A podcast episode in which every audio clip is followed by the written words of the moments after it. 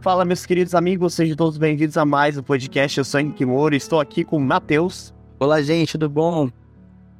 Bom, pessoal, o pessoal deve estar se perguntando, né? Cadê o Giovanni e cadê o Gabriel, né? Infelizmente, meus dois co-hosts não puderam estar aqui hoje, mas eles mandaram um abraço pro Matheus e desejaram um bom podcast para nós, né? E falaram que numa próxima, com certeza, eles vão estar aqui. Bom, Matheus, para começar esse podcast de hoje, eu gostaria que você começasse contando a sua história de vida aí pra gente, né? Como que você conheceu Deus, como Deus tocou o seu coração. Boa tarde, Rick, a todos que estão assistindo, ouvindo. É, então, desde pequeno, fui envolvido na igreja. Os meus pais é, sempre me instruíram, né, na igreja. O meu avô foi pastor, enfim. Então, tenho uma família já que congrega, que me levaram na igreja desde pequeno. Então, o meu encontro com Deus realmente teve com 11 anos de idade, quando eu descobri o meu chamado. É, até então era só um, um pequeno Cristo na igreja, né? A gente sempre estava lá, de terninho, gravata. Então sempre tive esse ensinamento. Mas com 11 anos de idade, é, Deus falou comigo, Deus se manifestou em minha vida. E eu chorei tanto aquele dia, foi o dia mais feliz. É, não, não, não consigo lembrar de outro dia que me emocionou tanto como este. Que eu percebi mesmo que o amor de Deus era é perfeito e, enfim, percebi que ele estava comigo e iria me usar e vai me usar ainda, que tenho certeza nessa terra, para alcançar mais almas que estão ainda perdidas por aí. E a questão dos instrumentos musicais, assim, como é que foi isso para você? Você aprendeu na igreja? Alguém te ensinou essa paixão que você tem? Você toca saxofone, né, e violão, isso? Toco e toco ainda mais alguns instrumentos. o meu pai, meu pai é maestro. É... Então, desde pequeno, com meus três anos de idade, eu já estava na banda, tocando Meia Lua. É um tipo um chocalho. E desde então, a paixão e o amor pela música só cresceu. Como falei, aos meus 11 anos de idade, Deus me deu um presente. E este presente foi o dom da música. É... Eu comecei, desde então, a descobrir né, essa paixão, esse amor que não não sabia que tinha. Eu cantava na igreja, mas não tocava. E o primeiro instrumento foi um violão. Um violão que na verdade nem era para eu tocar. Meu pai comprou para o meu irmão. Só que como o meu irmão era canhoto e o violão era para destro, né? É, o meu irmão teve muita dificuldade em aprender a tocar o violão. Então o violão ficou guardado aqui em casa e eu falei, não, posso deixar ele aqui. e comecei a tocar. Meu pai ele trabalha como motorista. E no dia ele não estava em casa. Meu irmão tinha, tinha ido para a escola. É, e eu peguei o violão e vi uma, uns vídeos, é, videoaulas no, no YouTube. E comecei a ver né, e tocar alguma coisinha no violão. Quando percebi que já tava meia boca assim, eu mandei o áudio pro meu pai. Eu falei, pai, olha que eu tô aprendendo e tal. Ele ficou muito feliz, empolgado, até perguntou para mim: quem te ensinou? Como assim? Você tá dando. Tá, alguém tá te ensinando na igreja? Falei, não, pai, tô pegando aqui é, no YouTube mesmo, tocando. E quando ele chegou em casa no dia seguinte, ele, nossa, me abraçou, me levantou, e eu tenho certeza que isso me, me, me motivou. Né? Foi um gás ali para eu começar essa caminhada na música, essa caminhada no louvor. É, e piano, o teclado, toco teclado também. Foi com os meus 13 anos dos 11 aos 13 anos, é, eu comecei a dar aula de violão na igreja, junto, juntamente com meu pai. Aí meu pai já se interessou em me ensinar mais, né? E, enfim, a gente começou a dar aula também na igreja. Nessa, nessa parte de dois anos aí, até os meus 13. Os meus 13 anos de idade, é, eu ganhei um teclado da minha tia. Um teclado bem antigo, que era do meu primo. Ele comprou um outro, deixou que lá, como era velho, né? Guardado. E ela lembrou de mim. E ela me deu. Tenho certeza que foi o Espírito Santo que falou pra ela dar pra mim, porque, meu Deus. É, com 13 anos eu comecei a tocar teclado também. Eu já tocava, eu já tocava um pouco bem o violão, então a gente foi aprender o outro, o teclado. E cara, desde então eu toco 12 instrumentos. 12 instrumentos. É, pra graça de Deus, eu tenho certeza que é um dom, é um presente que Deus me deu aos meus 11 anos. E toco bateria, eu toco baixo, toco guitarra, saxofone alto, né? Eu toco um pouco de é violino, trompete, eu consigo ali arranhar no ukulele, no carrom, enfim, tem alguns outros instrumentos ali que a gente dá aquela arranhada.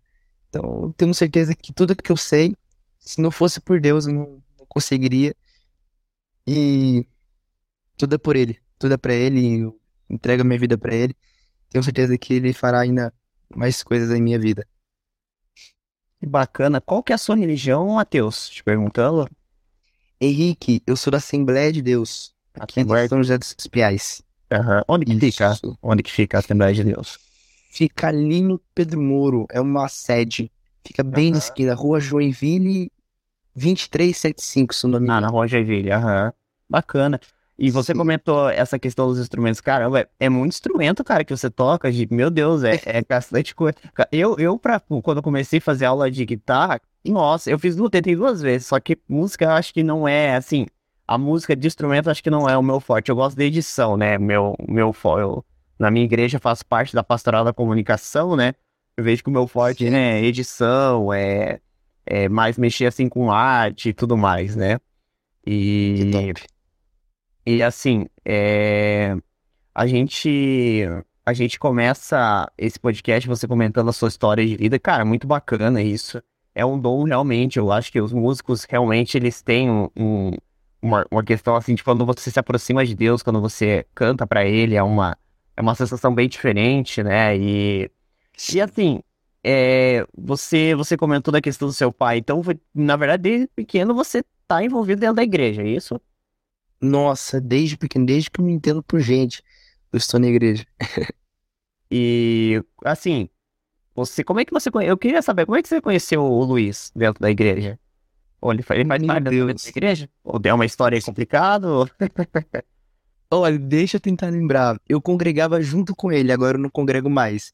É, mas no, no dia que ele chegou na igreja, né, ele chegou muito acabado. Dava pra ver que ele estava com aquele, aquele rosto que a gente reconhece, né? Que a gente vê pela primeira vez, a primeira impressão que fica. Então ele estava muito acabado. Dava pra perceber que ele estava com dor, assim, sabe? Mas não uma dor de, de ferida, mas sim por dentro. A gente percebeu isso quando ele foi lá pra frente, é, recebeu a oração, né? Dos, dos pastores. E nossa, Deus usou ele, usa, né? Usa ele grandemente. Ele tá fazendo agora na parte dos adolescentes. Ele agora é um dos líderes dos adolescentes. Nossa, então, ele tem, ele tem uma história muito linda e muito chocante, porque ele saiu totalmente do mundo, né? Perdido naquela, naquela falsa alegria, né? A falsa paz que o mundo oferece. E chegou na igreja é, do jeito que estava. Porque é assim que Deus, Deus quer, né? Que a gente vá até ele do jeito que a gente está que aí Deus começa a fazer a mudança. Então a gente viu quando ele chegou na igreja, a gente recebeu ele muito bem, a gente abraçou ele, e agora é um dos líderes dos adolescentes. Então ele tem uma história muito, muito linda também.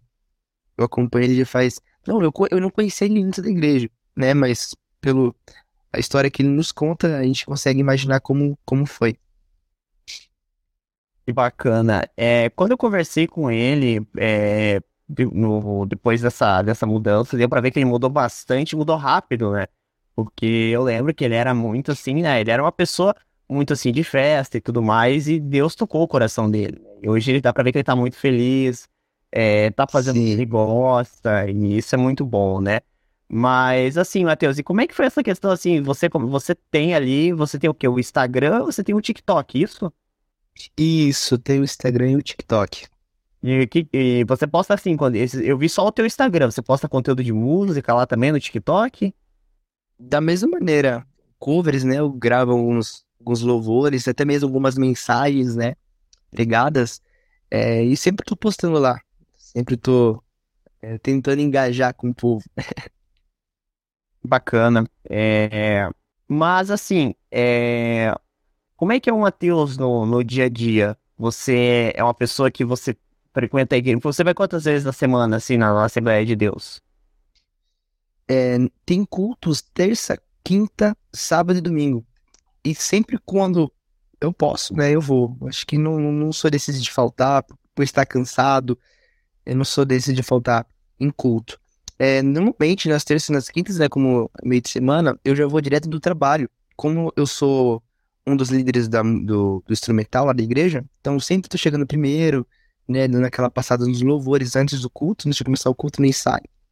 Então sempre estou é, coordenando o pessoal lá, então terça e quinta para mim eu preciso estar lá para auxiliar né, o pessoal. No sábado e domingo sempre tem escalas, né, que estamos em alguns músicos, então a gente escala para não sobrecarregar é, pessoa individual. Mas sempre quando a gente não está escalado, a gente vai lá para, se caso, né, se caso precisar, a gente já está à disposição.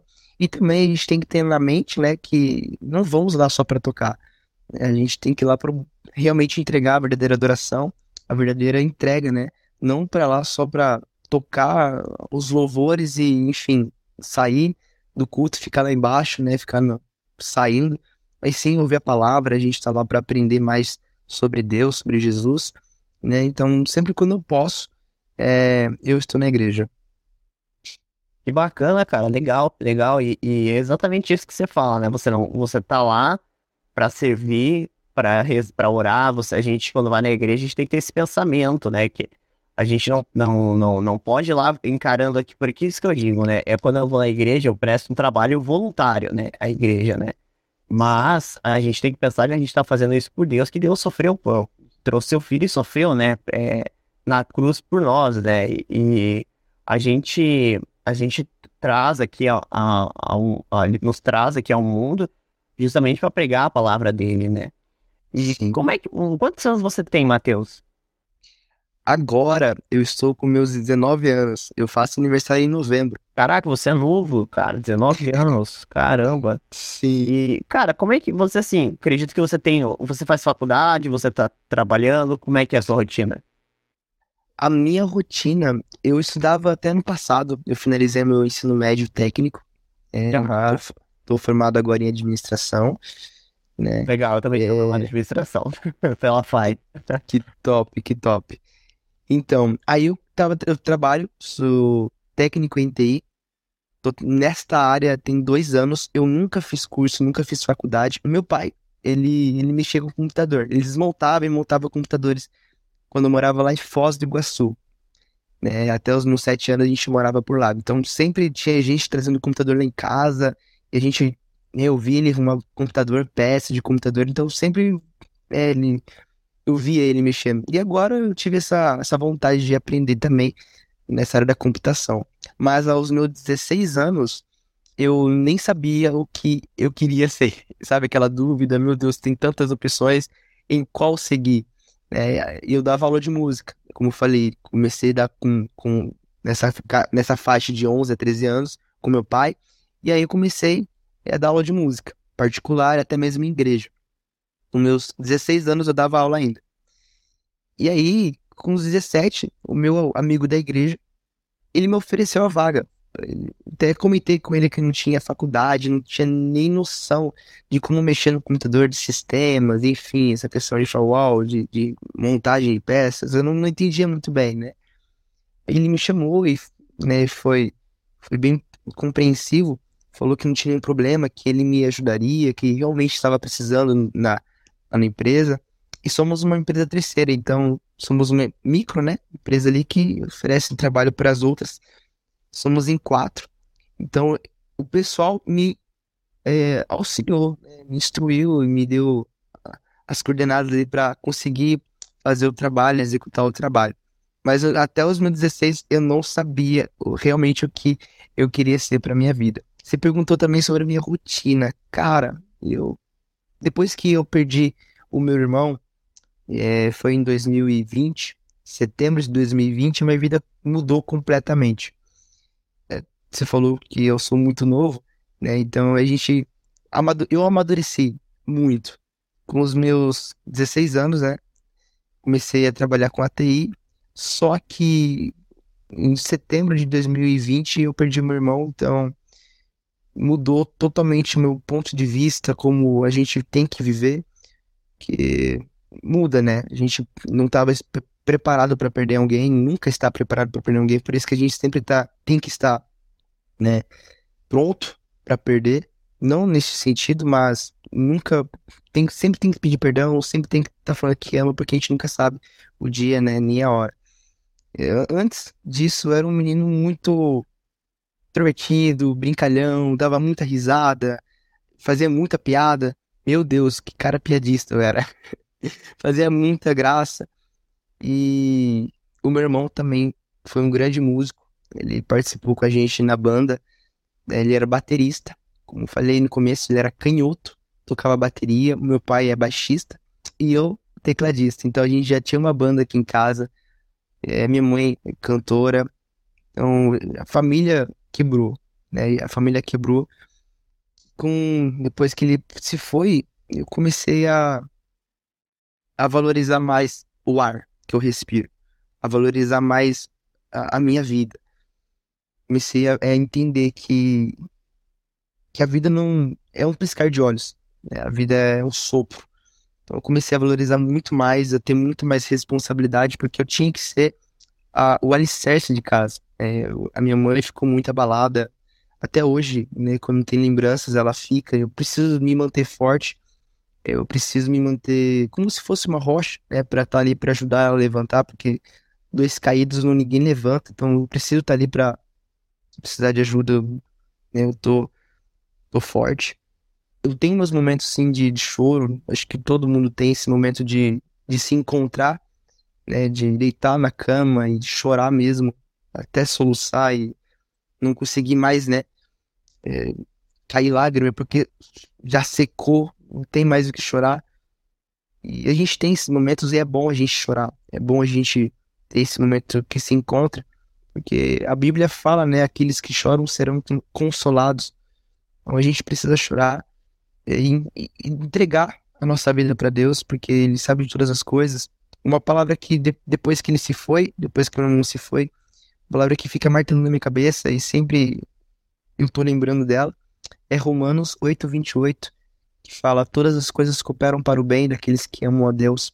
Independente do, do, do que aconteceu, né, tá? era para acontecer. Então a gente não pode questionar que os planos deles são perfeitos, os planos de Deus são maiores e, enfim, a gente não consegue mencionar isso. É, mas depois que o Gustavo se foi, meu irmão, minha vida mudou. Eu comecei, como falei, a valorizar muito mais e ter muitas, muito mais responsabilidades para a minha vida. Então, muita gente fala, comenta, nossa, Matheus, você é tão novo, mas parece ter mais, ter mais idade, ter mais de 20 anos, 22 anos. Aí eu falo, não, meu Deus, o que, que é isso? Tenho 19 ainda. E sobre as minhas redes sociais, eu comecei a ficar muito depressivo. Teve duas, três semanas depois da, do enterro né, dele, eu fiquei muito depressivo. Eu questionei Deus, eu briguei com Deus, eu fiquei naquela ira, né? Eu já tentei é, de tantas formas acabar com a minha vida. Fiquei no meu quarto, peguei ali uma. tentando planejar, sabe, alguma coisa para tentar me matar. É, o diabo tentou, né? Tentou fazer de tudo para que eu perdesse a minha fé. E foram três semanas, quase um mês, de total turbulência. Eu não queria sair de casa, não queria fazer nada, não queria comer. Literalmente estava uma crise né, depressiva. Depois de, né, depois desses dias, dessas semanas, eu peguei no meu piano aqui no meu teclado. E nestes momentos que a gente está abalado, né, parece que Deus se manifesta e a gente sente mais a presença de Deus quando a gente está em momentos difíceis.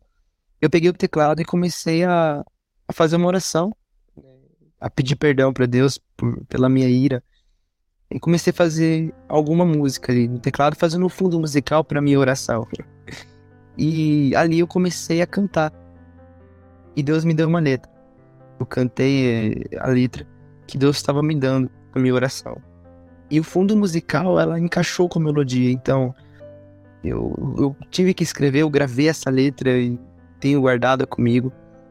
E, enfim, eu percebi mesmo que Deus é bom a gente não entende o dia de amanhã, a gente nunca vai conseguir entender o que a gente vai viver amanhã, porque a gente nem sabe se vai realmente estar amanhã. O amanhã não existe, a gente tem que viver hoje com intensidade. É porque o amanhã não nos pertence. Então, desde que ele se foi, minha vida mudou e eu consegui ficar mais próximo de Deus. Consegui ficar mais perto de Deus. E o Instagram, eu comecei a fazer lives. Depois de eu ter essas crises, eu fiz uma live no Instagram. chorando. Comecei a chorar tanto naquela live, porque o pessoal, eu fiquei sumido, né, das redes sociais. Eu nem era famoso desse, desse jeito que eu sou hoje. Eu tinha poucos seguidores na época. É... Eu fiz uma live. E bombou a live, bombou. E muita gente comentou, Mateus, meus sentimentos. Então, aquelas mensagens de apoio. E eu chorei, chorei, chorei, chorei. E foram quase uma hora e meia de live, pessoal ali em peso, me dando forças e, e eu percebi ali que muita gente precisava conhecer mais Deus. Muita gente ali da live que estava comentando, tipo, eu, eu comentando assim, eu entendo a sua dor, eu entendo o que você está passando.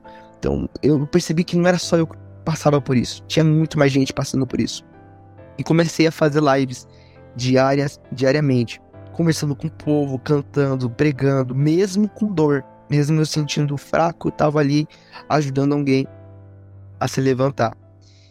E teve um dia que eu comecei a invadir lives de pessoas aleatórias. Como assim, Matheus? eu entrava no meu perfil em live, certo? Aí as pessoas que estavam me assistindo escreviam o arroba de alguém que estava fazendo live também, mas no perfil da pessoa. E ela mandava o nome da pessoa, o nome da conta lá para os comentários da minha live. E eu fixava aquele comentário né, e falava todo mundo, eu escrevia lá, todo mundo agora vamos para a live dessa pessoa que está fixada aqui. E a gente invadia lá com peso todo mundo da minha live, corria para a live que eu mencionei, né? E a gente começava a escrever no comentário lá na live da pessoa: chama o Matheus, chama o Matheus, Matheus quer cantar para você, o Matheus quer dar uma palavra. Até que a pessoa nos chamava. E eu entrava com meu violão né, e cantava para essa pessoa. E foram diversas, diversas lives, foram inúmeras lives. A gente ficou neste proje projeto dentro de um ano, um ano e meio, invadindo lives de pessoas aleatórias. É, e a gente conseguiu o povo que a gente tem hoje através dessas lives. Porque o, o que mais aquecia o meu coração era ver pessoas é, reconhecendo que sem Deus não sou nada. Tinha muita gente perdida, muita gente perdida. A gente invadiu lives de pessoas que estavam em festas, bebendo, é, enfim, fazendo coisas que não agradavam a Deus. E a gente invadia. A gente nunca pregou sobre placa de igreja, a gente nunca pregou sobre nome de religião, nem isso. A gente só falava do amor de Deus né, e vidas foram sendo alcançadas porque são diversas pessoas do. E aí eu comecei a invadir lives e muita gente foi né, alcançadas pelos louvores, pelas palavras. Como eu comentei, a gente nunca pregou igreja, nunca pregou placa, mas vidas foram vendo que precisavam realmente de Jesus. E aí eu comecei a criar grupos no WhatsApp. Eu criei alguns grupos, um grupo, né? O nome do grupo era Almas para Cristo. Essa era o nosso o nome do projeto. E aí começou pessoas a entrarem no grupo, pessoas de o nosso Brasil aí começou a entrar no grupo e sempre com o intuito de ajudar essas pessoas, né, com palavra, palavra diária, né, pregações ali para fortalecer a fé das pessoas que estavam perdidas e precisavam ver e conhecer mais Jesus.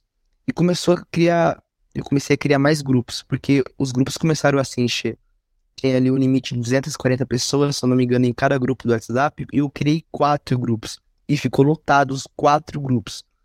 Só que teve um dia que eu recebia tanta fotos, tantas fotos de pessoas se cortando, tantas fotos de pessoas, é, sabe, com sangue, com corda, com gilete se cortando e pedindo ajuda para mim.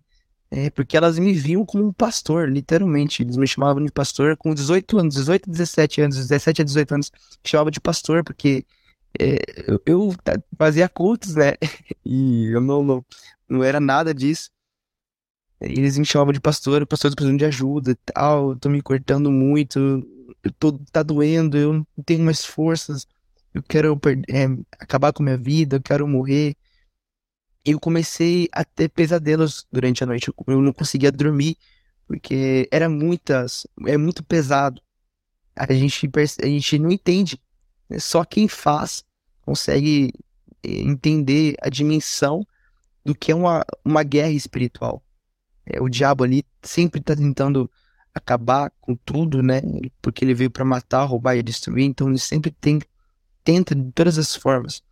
Eu recebi muita, muitas fotos, muitas dessas imagens, eu comecei a não conseguir dormir, ficava só pensando naquilo e, enfim, pela idade que eu tinha, e aliás, lembrando que eu comecei a fazer live porque eu perdi o meu irmão, e eu queria ajudar mais pessoas, só que eu comecei a ficar muito fraco, mais ainda, é, porque a gente recebia muitas fotos, meus pais aqui tentavam me auxiliar, mas não, não era o suficiente, foi muito complicado esses dias.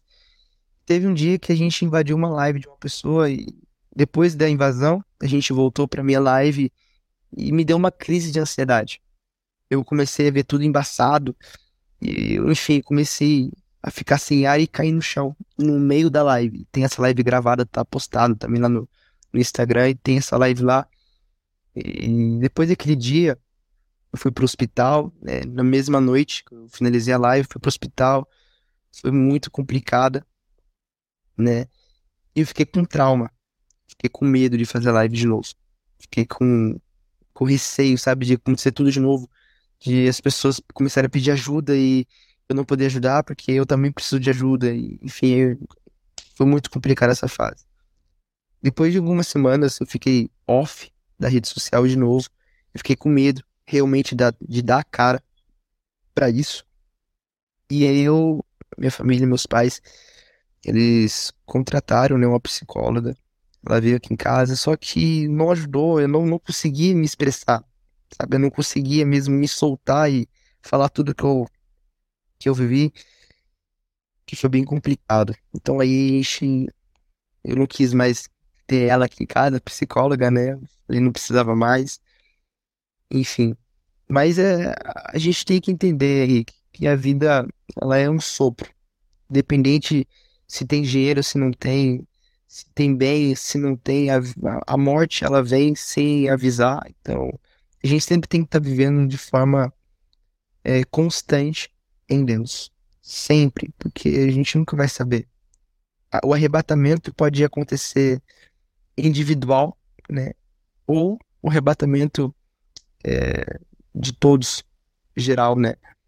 Então, cara, por isso que eu falo, tenho 19 anos, mas já vivi muita coisa. Já vivi muita coisa. Eu acho que foi por isso que eu amadureci, enfim, tenho a cabeça que eu tenho, tenho hoje. É, primeiramente, cara, meu sentimento do seu irmão, é, eu imagino que não foi fácil, eu perdi meus avô, dois avós em 2021, cara, não foi fácil. Imagine perder um irmão, é, imagina a dor que foi para você e para sua família. E pelo que eu entendi ali, vocês eram bem unidos, vocês todos tocavam instrumentos musicais e não deve ter sido fácil para você é, toda essa dor, né? É, e é assim, eu passei por uma situação assim quando você comentou que você ficou em conflito com Deus, né? É, quando eu tive um, término uma vez de um relacionamento que também, é, quando eu me relacionei com a pessoa, a pessoa era de igreja, tudo, e quando terminou eu não, eu não soube lidar com toda aquela situação. Aí veio a perda dos meus avós também, que acumulou tudo isso. E aí eu também começou a estar tudo errado na vida, e, e aí eu, eu, eu, eu tava dentro da igreja naquela época já, eu já estava dentro da igreja, só que, assim, é, eu fiquei revoltado, mas eu não saí da igreja.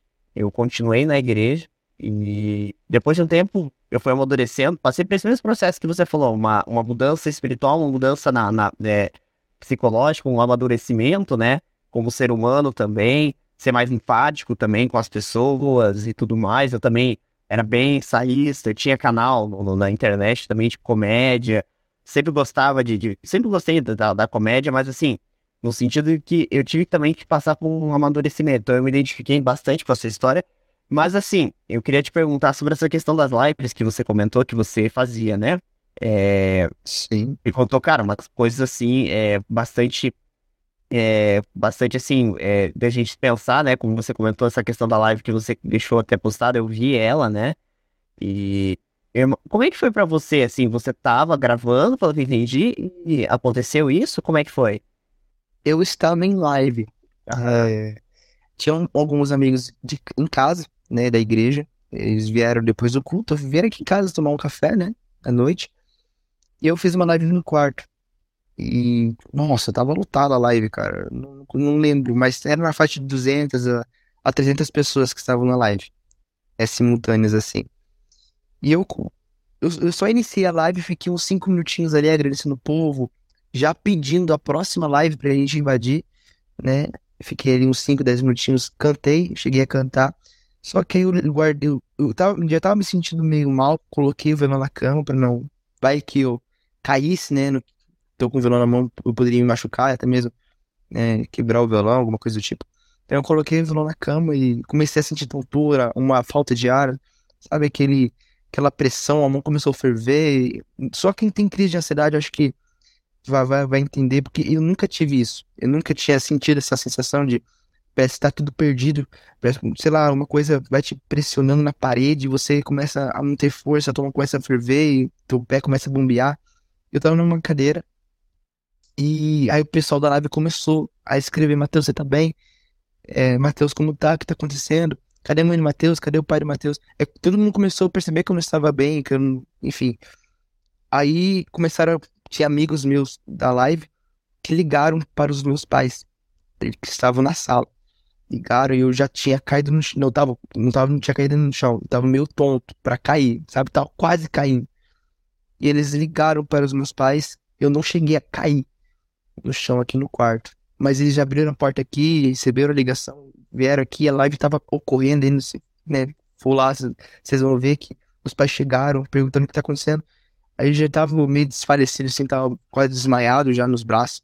Eles levaram pra sala, a live rolando. Tá? A Denise ligou a live, ficou no quarto aqui, um pouco preocupado, né? Meu Deus, cadê ele? Agora sumiu. E a gente foi pra sala, ainda bem que tinha essa família em casa. Ainda bem que tinha essa, essa, esses amigos em casa aqui, porque eles conseguiram auxiliar, né? Trazendo água, trazendo, balançando, auxiliando ali a posição para voltar a respiração, né? Então, foi de Deus. Parecia que Deus já sabia tudo que ia acontecer. Ele sabe de tudo, né? Então ele já levou as pessoas certas para lá. E fiquei uns 30 minutos, cara, 40 minutos tentando me reanimar, né? E enquanto esse, esse, esse tempo, meus pais ligaram para o SAMU. Ele chegou em casa, chegaram ali os médicos em casa, é, medindo a pressão, eu estava, a pressão estava muito, não, não lembro também, mas que estava muito baixa. Não, não, não, recordo muito bem, porque tava quase dormindo já, né, desmaiado ali. Eu só lembro que eles chegaram em casa, pediram pra eu ter força, eu não entendendo nada, porque tá, minha mão tava formigando, eu tava muito presa assim, sabe? E eles me levaram. Cara, é uma sensação horrível você tá dentro de uma maca. Meu pai tava chorando já dentro da ambulância, porque enche, né, recém passado de um luto, tava quase, né, vivendo e compreendendo o luto, né? E aí começou tudo de novo, e meu pai ficou muito desesperado, minha mãe ficou muito desesperada. Ainda bem que tinha aquela família que eu, que eu comentei, porque a família ficou com minha mãe em casa, cuidando dela. E levaram, né? Eles foram para o hospital depois. Então aí foi muito complicado. Fiquei. Aí as médicas perguntaram, né? O que tá acontecendo? Por que você teve isso? É, perguntaram por que, né? Uma coisa poderia ter ocasionado né, essa crise. E eu comentei que estava em live. E eu expliquei toda a situação, que eu tinha recém perdido meu irmão, tinha recém passado por um, uma depressão ali profunda. E comecei a fazer lives para ajudar mais pessoas. Né? Ajudar as pessoas que passavam, estavam passando pelo mesmo problema que eu passei, pelo mesmo problema. Então aí ela me comentou comigo que não, não poderia fazer isso, que eu, eu deveria parar, focar em mim, né? Focar na minha saúde, primeiro para depois a dos outros, porque que adianta um tá ferido, né? As palavras dela. Um tá ferido e tentar sarar o outro. Então, você sarar primeiro. E eu, eu não conseguia entender isso, sabe? Porque eu precisava ajudar. O meu ar, se eu tinha ar ainda, eu poderia, eu poderia ajudar. É, Jesus foi massacrado, foi pisoteado, crucificaram, e mesmo assim, e ainda ele teve amor. Né? Na cruz ele chegou, orou, Pai, perdoa eles porque não sabem o que fazem. Então ainda ele estava com aquele amor mesmo sofrendo. Então eu não consigo entender. Se eu estava com dor, outras pessoas também estariam, né, passando por esse mesmo problema. Então aí eu, mesmo assim, eu tive que parar porque fiquei com medo também. Né? Como eu falei, eu tive medo de fazer live e fiquei quase um ano parado. Um ano parado. Comecei a fazer live agora, em outubro do ano passado agora. Novembro comecei a fazer live de novo, só aqui no TikTok. Porque lá eu não, não invadia live, eu tinha medo de invadir lives, né? De novo, invadir lives de pessoas. Eu comecei a fazer live no TikTok. E aí, enfim, aí eu já é outra, outra, outro assunto e foi uma outra pegada, né? Não era o mesmo sentido. Era só cantando e conversando com o pessoal, não tinha nada a ver com evangelismo, né? É, poderíamos dizer assim. Mas foi basicamente isso, mano. Depois disso eu não invadi mais lives de, de ninguém. Olha, nossa, é, é cara, Deus é, é, ele dá forças pra gente, né? É, toda essa história que você comentou, cara, é, eu imagino como deve ter sido para você, e essa questão da ansiedade realmente ela ela mexe com, com a gente, eu também lido com essa questão da ansiedade, também faço terapia, né? Faço uma vez a cada 15 dias. Mas assim, você comentou dessa questão de invadir lives, assim, mas só pra, pra eu entender, por exemplo, tá, tava lá o cara fazendo uma live lá, no churrasco, bebendo. Você chegava na live do cara de paraquedas? Como é que era isso? Exatamente isso, mano. O cara tava lá com o churrasquinho, né? E você falava assim, não, eu vim aqui, por favor, não beba. Ou não, não chegava. Esse dia. Não, não, não. Sextou com SG churrasco. A gente, né, eu fazia live aqui no meu celular, na minha conta, e pessoas que estavam me assistindo é, mandavam uma arroba de outra pessoa que estava fazendo live no perfil dela. Não sei se você conseguiu entender. Tipo, não era só eu que tava fazendo live no perfil dela. Tipo assim, aham. Então ela mandava o perfil da pessoa que tava fazendo live pra minha conta. Aí eu via no meu notebook ali, eu pesquisava o arroba e via se precisava, se poderia invadir, né? Porque tem gente que tá fazendo sorteio, tem gente que tá fazendo uma coisa ah, específica. Você manda aquela, tipo, aquela notificação lá, você pode entrar na live junto, isso? Isso, Ai. isso mesmo. Uhum. Isso mesmo. Então aí eu via no notebook ali uma, a, a live, né, mencionada, e via se não tinha um assunto, né, já certo. Sorteios, enfim, esse, esse negócio de, de, compras, talvez até um, um vídeo aula, a pessoa tá ensinando alguém, né, fazendo aula online ali pro pessoal. Então, para não atrapalhar e não chegar lá enchendo o saco, né, eu, eu via primeiro antes. Mas quando a pessoa tava ali sentada no sofá, tava conversando com o pessoal, tava, sei lá, tomando uma, tocando até músicas aí é, seculares, né? Aí a gente invadia essa live. Eu entrava, todo mundo, cara, eram umas 100 pessoas comentando, chama Matheus. Então, imagina no chat, imagina no chat, chama Matheus, chama Matheus. A pessoa não tem como disfarçar que não tá vendo, entendeu? Não tem como disfarçar. Sim, é, é muita gente, chama Matheus, chama Matheus. Aí a pessoa fica brava. Quem que é esse Matheus? Meu Deus, eu não conheço esse cara. Quem quer? É? Aí eu falava, oi, sou eu, queria conversar com você, tal. Aí eu pedia, essa mandava a solicitação e ela me chamava, né? Por livre e espontânea vontade. que era muita gente mesmo que comentava. Da hora, mano. Legal isso, é bacana. Muito interessante isso que você, que você fazia. É... Porque assim, às vezes você pregava a, palavra de Deus para uma pessoa que às vezes estava precisando ali naquele momento e, e você chegava assim, né, de, totalmente de, né, assim, de uma forma de surpresa, né? E claro, a pessoa via ali a tua solicitação, tudo, mas, cara, legal isso, bacana, é, esse, esse projeto que você fez aí. E, você não, e esse você não faz mais, assim, esse de entrada lá, ou você tem ainda vontade de fazer de volta isso daí? Sabe aquela, no fundo do coração, no fundo do peito, eu sinto vontade de fazer, cara. Eu comecei, essa semana eu fiz duas invasões só que não com, com o mesmo peso como a gente fazia antes, né? Que era uma live atrás da outra. A gente ficava praticamente das 9 horas da noite e até umas 3, 4 horas da madrugada. Então era muitas horas, muitas horas e muitas lives que a gente invadia. Eu tenho um caderno aqui de anotações é, é de todas as lives que a gente invadiu e de todas as pessoas que pediram oração porque estavam aceitando Jesus. Então eu tenho todos marcados certinho no caderno aqui. Quantas Cara. pessoas foram.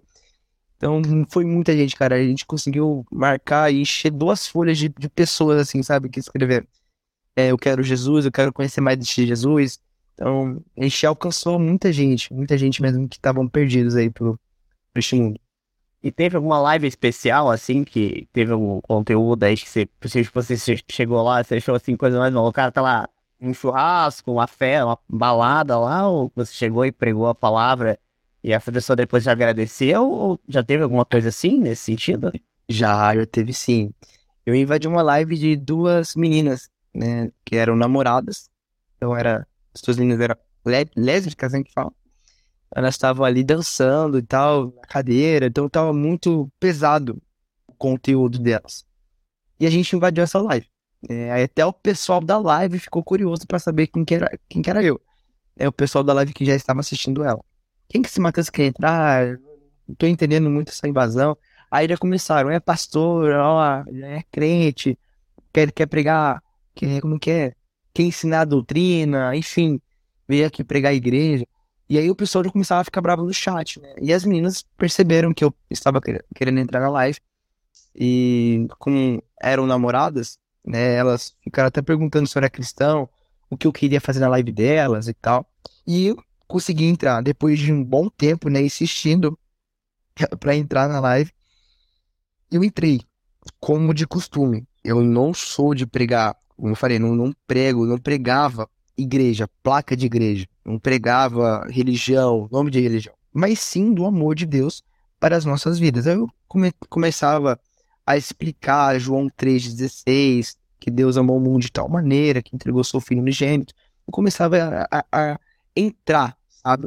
Entrar na cabeça delas e e a gente tem que entender e tem que ter esse amor ao próximo, né? Independente da, da sua ética, né? E eu pegava o violão e cantava, pedia, né? Perguntava, posso cantar um, hino para vocês? E elas autorizavam. Né? E eu cantei. Cantei o hino e elas se emocionaram, choraram. Eu não sei como elas estão hoje, né? Se estão juntas, como não sei. E eu cantei, elas se emocionaram. O pessoal do chat começou a chorar também, com aquela carinha de choro. Muito lindo, nossa, que Deus te abençoe. Aí eu orei por elas no final, né? Sempre lembrando que eu não concordo, né? Porque como nós somos crentes, a gente não concorda desse, entre aspas, desse amor. É, é, a gente tem que compreender que Deus fez o homem e a mulher, mas nunca jogar pedras, né? Nunca machucar, porque são vidas, são almas, é, são pessoas que precisam e foram para essas que Deus né, veio. Não foram para os salvos, mas sim para aqueles que estão perdidos. Então Deus veio ao mundo para esses a gente não pode machucar. Então a gente tem que ir com carinho, vamos conversando. E depois disso, cara, foi muito top. Depois dessa live, a gente encerrou, né? Eu agradeci pela oportunidade e saí. E nessa mesma noite, a menina, uma delas, me chamaram no, no direct. Aí começou, a gente começou a conversar. E a menina, muito famosa, tinha ali quase meio milhão de seguidores. Então eu fiquei surpreso por ela ter me chamado eh, para conversar. Eu até pensei que ela tinha ficado incomodada, até meio chateada por ter feito aquilo, mas ela me agradeceu e foi, enfim, me agradeceu e começou a fazer perguntas sobre o que eu achava do que ela estava vivendo, sabe? Uma delas, então não foi as duas que vieram conversar comigo, foi uma delas. Chegaram em mim perguntando se era o que eu achava, se eu achava certo. Como ela me fez a pergunta, logicamente a gente tem que responder é, diante a pergunta né, que foi a, a nossa feita. E eu comentei tudo em base bíblica, né? Comecei a responder ela que não era o certo, não, batia, não era compatível com o que Deus pregou, que Jesus pregou aqui na terra. Então comecei a explicar. E aí no final ela ficou, não gostou da minha opinião. E muitas das vezes, hoje em dia, as pessoas querem ouvir aquilo que, aquilo que satisfazem. Então elas querem ouvir a boa verdade, né? A verdade que para elas é, vai satisfazer. Não a, aquela verdade nua e crua, que basicamente ninguém gosta, é, mas é a verdade. Então ela ficou muito chateada porque eu não concordei com ela. Mas já que ela fez a pergunta, né, a gente tem que se expor é, diante da nossa crença, diante da nossa, nossa fé em Deus. Aí foi, eu acho que foi uma das lives mais marcantes, assim, é, e disputadas, né, a guerra espiritual. Foi uma disputa muito grande com o inimigo, que não queria deixar com que eu entrasse. As pessoas antes começaram a ficar bravas, né? Mandando embora, com palavras bem é, feias, maldosas, assim, sabe? E aí até que a gente conseguiu entrar na live, enfim. Foi, no final foi uma benção. Bacana, que bacana. Nossa, é interessante. Então, é bacana que, que assim, que você tocou, viu, é, to, é tocar, né, uma, a, elas de alguma forma, né, com a palavra. E, assim, você, você estuda a Bíblia, Matheus? Sim, sim, a minha mãe, meu Deus, minha mãe é uma mulher de Deus, sempre tá ali lendo, orando. Então, sempre no café da manhã, eu vejo ela sentada no sofá e eu sempre tô estudando com ela ali. E segunda-feira agora, amanhã, no caso, vou começar a IBADEP, tentar me. é, enfim, crescer na, no ministério, né? Aham. Eu ainda sou cooperador, mas quem sabe aí um diácono, né, um presbítero, enfim, subir e o nome de Deus será exaltado. né? A gente tem que viver pra ele e por ele. Sim. E, é, é, é, assim, eu, eu comecei um estudo bíblico, né, há, há faz duas semanas. Ah, essa quinta é a terceira aula, né, toda quinta-feira, das seis às sete, estou fazendo estudo bíblico. É, e tá sendo bem bacana, porque eu, eu ganhei um livro, né, ganhar apostila, é um estudo de apostila, vem com um livro, né, e o rapaz, ele se dispôs, a, ele é um senhor já aposentado, ele me dispôs a ensinar sobre a Bíblia. Eu estudo a Bíblia desde 2011, pra você ter uma ideia. Eu tenho minha Bíblia aqui. Se você olhar ali no meu Instagram, eu fiz até um Reels ali, coloquei ela do ladinho quando eu vou trabalhar. Ela é minha, meu livro de cabeceira, né? Todo mundo tem um livro de cabeceira, o meu é a, é a Bíblia, né? E assim, a gente começa a ler e começa a ver que tem muitas coisas que. Assim, a Bíblia é um livro de mil anos atrás, né? A gente. é Assim, nós sabemos que o contexto da, da época era bem diferente, mas nem tanto, né? Que as coisas do mundo ainda estão por aí. E eu falo assim: você é um rapaz de 19 anos e passou por muita coisa, teve muita força, é, lutou é, com tudo isso, Deus te deu força e você. Deus não dá dor que você não consegue suportar, né? Então, Exatamente. ele te deu ali, você se amadureceu, você superou, né? É, tudo isso. Claro, que nem eu falo, a dor, ela, ela ainda é, ela, é- como você comentou, você ainda vai se lembrar dele durante toda a sua vida, né? Mas ele te deu forças, né? E só que assim, a gente percebe o que, que acontece, e- principalmente eu, eu sou católico, por exemplo, a gente vê cada vez menos jovens na igreja, né? Eu, eu pelo menos não tenho, eu pelo menos dentro do- dos ambientes que eu, que eu frequento de igreja, principalmente amanhã que volta o pessoal do Terço dos Homens, tem as crianças, mas jovem mesmo é muito pouco. Eu acho assim, é é uma faixa muito pequena de jovens, assim. E o que, que você tem a falar sobre isso, Matheus? Assim, não sei como é dentro da sua. É congre- congregação isso? Você? Ou é, É, é, é, é assim, o que, que seria? sim, são, são cultos ali, é, tem cultos de palavra, né? Culto de ensino, culto da vitória, culto dos jovens, das crianças, adolescentes. Então, tem diversos cultos. Nos domingos tem culto de missão, culto da família, enfim, então, então são diversos é, grupos, né? Acho que seria esse, esse é o nome mesmo. É uma, é assembleia, Assembleia de Deus. Assembleia de Deus. E, mas dentro da Assembleia de Deus, você tem muitos jovens? Ou é. Como é que você vê, analisa essa questão dos jovens? Dentro, dentro ali de vocês, você tem um grupo forte? Que da Igreja Católica, por exemplo, tem um grupo de jovens. Mas o grupo de jovens, durante o tempo, assim, a gente percebe cada vez menos jovens estão dentro do grupo de jovens, né? É, Sim. é, é complicado isso, porque a gente vê que os jovens cada vez mais é boteco e, e final de semana se concretiza nisso, né? Como é, que é. Como é que é a questão dos jovens dentro da, da, da, da Assembleia de Deus? Tem bastante jovens por lá?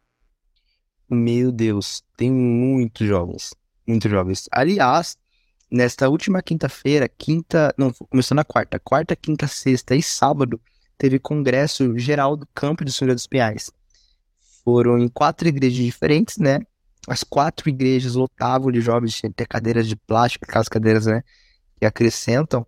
Então, acho que no geral do Campo de São José dos deve ter, deve ter, não, não sei também, mas é, umas quatro, três a quatro mil jovens. Não sei, não sei. Mas tem muitos jovens. E realmente, o tempo que a gente está vivendo hoje, é muito difícil a gente ver jovens que queiram estar na presença de Deus, né? Queiram estar e viver a palavra. Porque a palavra, ela, ela começa a entrar nos nossos, corações a partir do momento que não vivo mais eu, mas Cristo vive em mim. Então as minhas vontades, elas têm que ser renunciadas. Eu preciso negar minha carne, eu preciso negar as minhas vontades para viver a vontade de Deus. Então muitas das vezes jovens não querem, não querem fazer isso, negar a si mesmo, porque acham mais prazeroso, né? Acham mais fácil a vida do mundo. Porque o mundo, o pecado, ele é bom. Se não fosse bom, o pecado nem existiria, porque ninguém queria pecar. Mas o pecado, ele é bom, ele mata a alma. Ele vai te matando por dentro. ele vai te corroendo por dentro. Então, muitos jovens hoje estão perdidos nisso. Eles estão muito cegos ao pecado. E na minha escola, cara, eu era uma das poucas pessoas que são de igreja, são, enfim, é, cristão, né? No meio geral, posso falar assim, cristão na minha escola. Eu, dava para contar nos dedos quantas pessoas eram de igreja. Na minha sala eu era o único de igreja.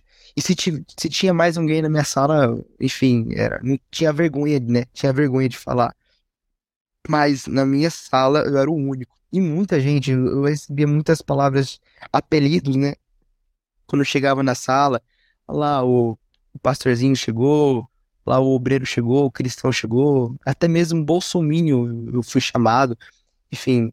Mas o mais legal e o mais impactante disso é quando as pessoas me chamam, né? Eu vejo que eu estou fazendo é, a minha parte de como servo de Deus, porque como a palavra que eu acabei de comentar, não vivo mais eu, mas sim Cristo vive em mim, as pessoas não me viam mais como Mateus, mas sim como cristão, como o pastor Jim chegou. E teve uma, uma amiga que é, enfim, a religião dela, se não me engano, é macumbeira, ela acredita nessa, nos deuses, enfim. Ela ficava me zoando muito na sala de aula, né, por conta da minha religião, da minha crença.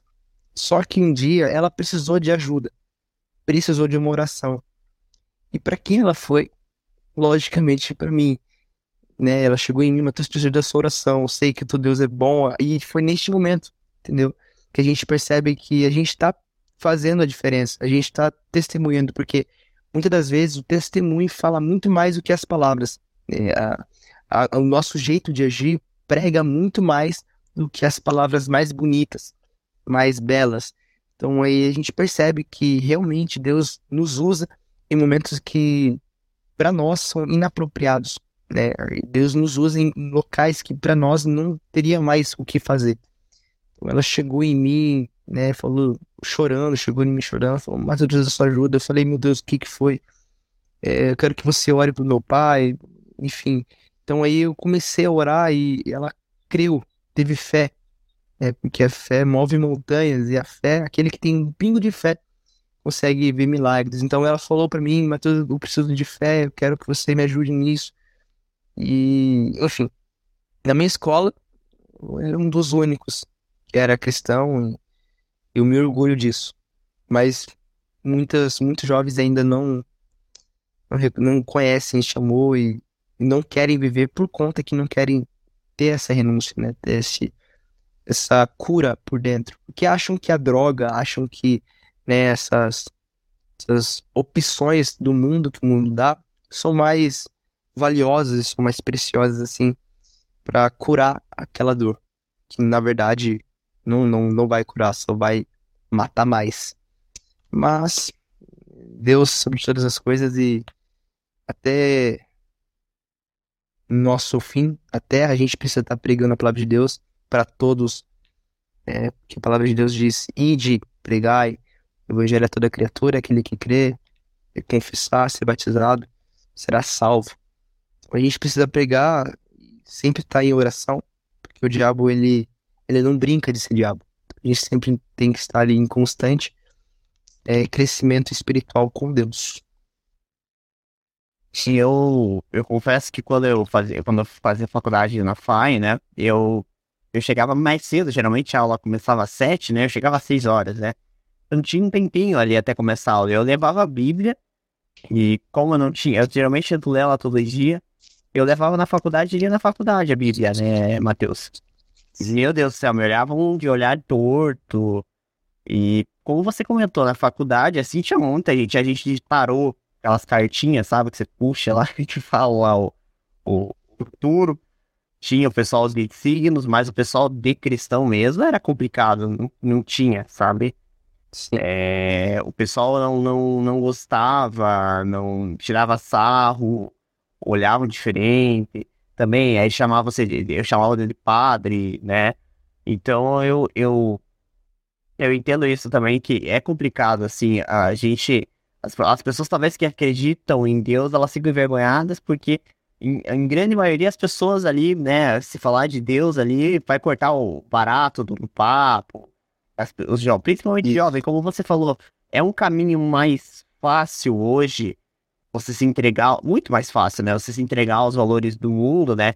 Do que você se entregar para Deus, do que você começar a se entregar para Deus, porque aí você começa a ter um envolvimento maior e você sabe que o caminho de Deus não é um caminho é, simples assim, é um caminho também muito doloroso, é um caminho, mas é um caminho que é, vai, é, você vai, é, digamos, no começo talvez ser um pouco diferente para você, mas depois é só alegria na sua vida, você vai entender a verdadeira felicidade, que é a felicidade com você mesmo, e o amor de Deus, e, e assim, puxa, é, é, foi muito bacana isso que você contou hoje pra gente, é, toda, essa, toda essa oportunidade de você compartilhar a sua, a sua história, e, cara, é, você continue isso que você tá fazendo, é muito bom, muito bom mesmo, tenho certeza que Deus deve estar orgulhoso de você, e provavelmente, é, cara, você, a tua salvação ali, é, pra, pelos que você fez, pelo que você está fazendo e vai fazer ainda, Deus com certeza está muito orgulhoso de você, muito mesmo, assim, porque é, você é um dos poucos jovens que está seguindo os caminhos dele, né? E você teve, você perdeu seu irmão e mesmo assim você se manteve forte, você não, não abandonou, né, a palavra de Deus. Você entrou em conflito, entrou, mas assim, você se manteve forte. Isso é, é, é muito bom, sabe? Agora, no, no podcast, tem um momento capcioso, né? Que a gente fala aqui, que a gente faz uma perguntinha capciosa, né? Mas eu vou pedir pra você cantar uma música pra gente, pra gente encerrar aqui a, a transmissão, se você consegue. Nossa, claro. Posso pegar o aqui? Pegar? Fique à vontade. Eu falei, eu tô com o na mão. tranquilo, tranquilo. Essa música eu e meu irmão cantávamos muito. É, é Girassol o nome dela, talvez você conheça. Girassol, a gente conhece. Negra? Hum, do Whindersson Nunes. Ah, não, não é essa. Não, achei que fosse Girassol do Cidade Negra, não. Não é. A do Whindersson Nunes, tá. Essa, não, essa eu não hum. conheço.